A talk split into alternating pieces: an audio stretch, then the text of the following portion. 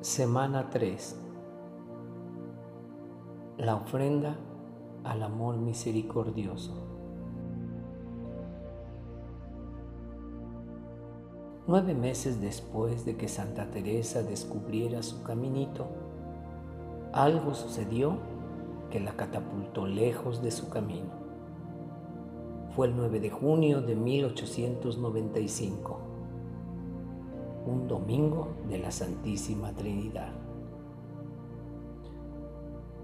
Durante la misa, la joven monja recibió la inspiración y el deseo ardiente de ofrecerse al amor misericordioso. Inmediatamente después fue a ver a su hermana Paulina, la madre Inés, que era priora en ese momento, y le pidió permiso para hacer la ofrenda. La madre Inés recordó la ocasión durante una entrevista.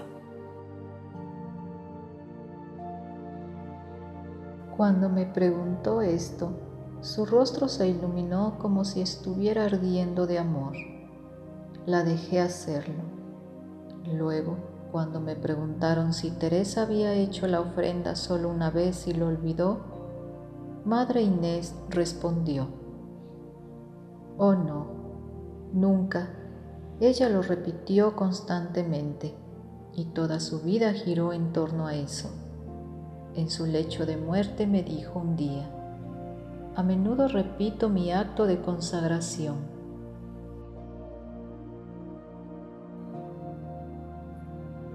¿Qué es esta ofrenda al amor misericordioso? Esta consagración a la divina misericordia en torno a la cual giraba toda la vida de Teresa eso es lo que vamos a explorar esta semana. Día 15. Lo que no es. Probablemente la mejor manera de empezar a entender la ofrenda al amor misericordioso es contrastarlo con lo que no lo es. Recordemos que en la Francia de los días de Teresa, la herejía jansenista tenía una profunda influencia en la espiritualidad católica. Pues bien, el propio convento de Teresa de Lisieux ciertamente sentía sus efectos. Eso es en gran parte debido a un libro popular y terriblemente rigorista en la espiritualidad carmelita llamado El Tesoro del Carmelo. Entre otras cosas, el libro afirma que cada carmelita debe ofrecerse como un alma víctima a la justicia de Dios. Y varias monjas del convento de Lisieux lo hicieron. Muy bien, así que, ¿qué significaba la ofrenda? Permítame comenzar a responder presentando a Sor María de Jesús, Carmelita del Con, Francia.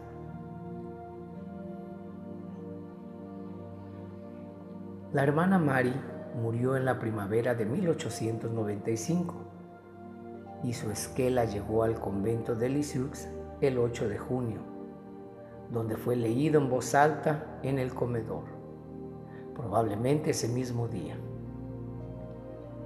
Al día siguiente, 9 de junio, Teresa recibió la inspiración para hacer su ofrenda al amor misericordioso.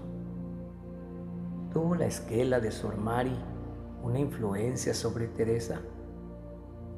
Parece que la tuvo y la razón debe aclararse a medida que avancemos. En primer lugar, de acuerdo con la esquela, Sor Mari muy a menudo se ofrecía como víctima a la justicia divina. Teresa habría tomado debidamente en cuenta esas últimas palabras. En segundo lugar, está claro por la esquela que Sor Mari había caído bajo la influencia del jansenismo y lo podemos decir por algunas de sus ansiosas últimas palabras. No tengo suficientes méritos, debo adquirir más de ellos. Esas palabras habrían hecho una impresión en la santa del caminito que no quería amontonar méritos para el cielo, sino que quería trabajar solo por amor. Por último, la esquela también incluye la siguiente declaración de Sor Mari que pronunció en medio de su agonía. Estoy soportando la dureza de la justicia divina, justicia divina, justicia divina. Entonces, ¿qué sucede aquí? Bueno, básicamente, al ofrecerse a sí mismo como un alma víctima a la justicia de Dios, como lo hizo Sor Mari, es hacer una especie de trato con el Señor, de acuerdo que sería algo como esto. Señor, por favor, dame a mí todo el castigo que se debe a los pecadores, y luego dale a los pecadores las bendiciones que normalmente recibiría yo como fiel religiosa. Quizás sorprendentemente, el Señor aceptaría a la gente con tal oferta. En concreto, como Sor María de Jesús, a menudo contraían alguna enfermedad que les causaría un sufrimiento terrible y una muerte agonizante. Teresa a menudo había oído hablar de tales almas víctimas de la justicia de Dios y estaba profundamente impresionada con su generosidad. Ahora, por supuesto, el pajarito con ojos y corazón de águila también quería ser generosa con el Señor. Sin embargo, probablemente con su en mente, ella escribió lo siguiente. Estaba pensando en las almas que se ofrecen a sí mismas como víctimas de la justicia de Dios, con el fin de desviar los castigos reservados a los pecadores, atrayéndolos sobre sí mismos. Esta ofrenda parecía genial y muy generosa para mí, pero yo estaba muy lejos de sentirme atraída de hacerlo.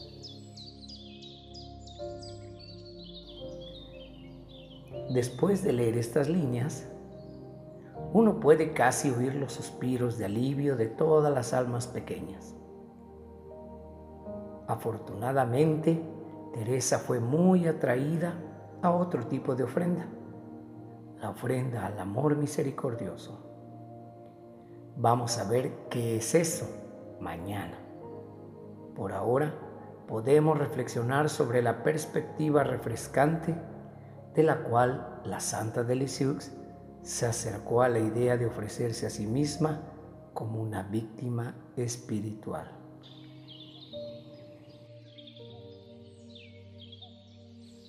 Qué bueno es el Señor. Su misericordia perdura para siempre. Me parece que si todas las criaturas hubieran recibido las mismas gracias que yo he recibido, Dios no sería temido por nadie, más bien sería amado hasta el punto de la locura y a través del amor, no a través del miedo.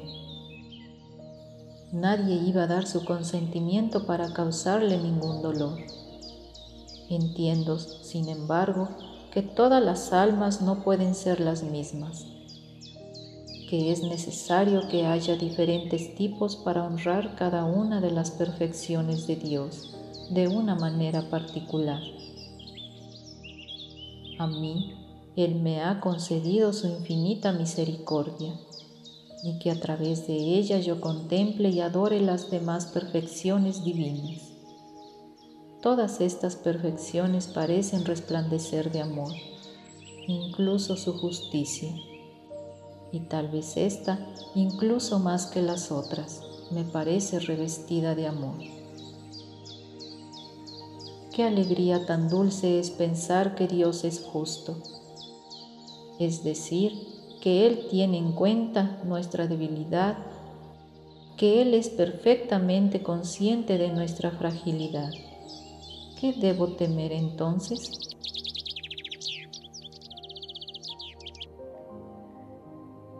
Claramente el camino de Teresa es el de la misericordia, y no la justicia. De hecho, ella ve incluso la justicia de Dios a través de la lente de la misericordia, una lente que transforma la dureza de la justicia divina. Como Sor María de Jesús lo había puesto, es una justicia que está vestida de amor. Movida por esta perspectiva misericordiosa, a Teresa se le ocurrió un victimismo espiritual que se basa en la misericordia, no la justicia, en el amor y no en el miedo, en la ternura y no en la severidad. De hecho, su ofrecimiento es muy adecuado para las pequeñas almas que aspiran a alcanzar las alturas de la santidad, pero que son demasiado pequeñas para subir la ruda escalera de la perfección. Demasiado poco para subir el escalón del miedo y la justicia dura. Gracias a Dios por Santa Teresa. Gracias a Dios que ella descubrió una manera de victimismo espiritual que no solo permite que incluso las pequeñas almas sean generosas, sino que también las pone en el fuego del amor. Aprenderemos más acerca de esto mañana. Oración de hoy. Ven, Espíritu Santo, fuego de misericordia, lléname con el amor misericordioso, de manera que a través de él yo pueda ver todas las perfecciones de Dios incluyendo su justicia, como revestida de amor.